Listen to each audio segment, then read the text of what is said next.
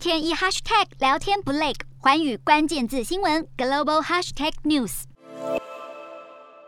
卫星照片显示，俄罗斯东南部重要港市马利坡原本被翁郁树林环绕的住宅区，在战火中被烧成一片焦土，就连剧院也难逃，在俄军的攻击下被炸成了断垣残壁。触目所及，几乎每栋建筑物都没了屋顶，地铁站也失去往日荣景，如今勉强作为平民的避难所。央视记者直击通往马利波机场的要道上，已经被布下了炸弹。机场当面落地窗完全碎裂，室内只剩一片废墟，几乎难以想象这里过去是人来人往的机场航厦。在附近能找到一点食物就拿来夹菜。这位马利坡大叔聊着战火下的生活，神情却是镇定淡然。然而，马利坡当局估计，尽管这座城市惨遭战火蹂躏、缺水、缺电，留下来苦撑的可能还有多达十六万人，警告当地正持续上演人道灾难。联合国观察团则指出，光是马利坡在战火中丧生的平民，可能就是数以千计。逃得出来的大叹过去的美丽家园和生活已经回不去了，甚至有人形容马利坡已经沦为满街遗体。建物残破的冰冷地狱，而不止美国官员表示，在乌俄战事上，普丁受到了幕僚的误导。英国情报机构也透露，部分俄罗斯士兵已经军心涣散，甚至拒绝执行上级的命令，破坏自家军事装备，甚至还意外击落自家的战机，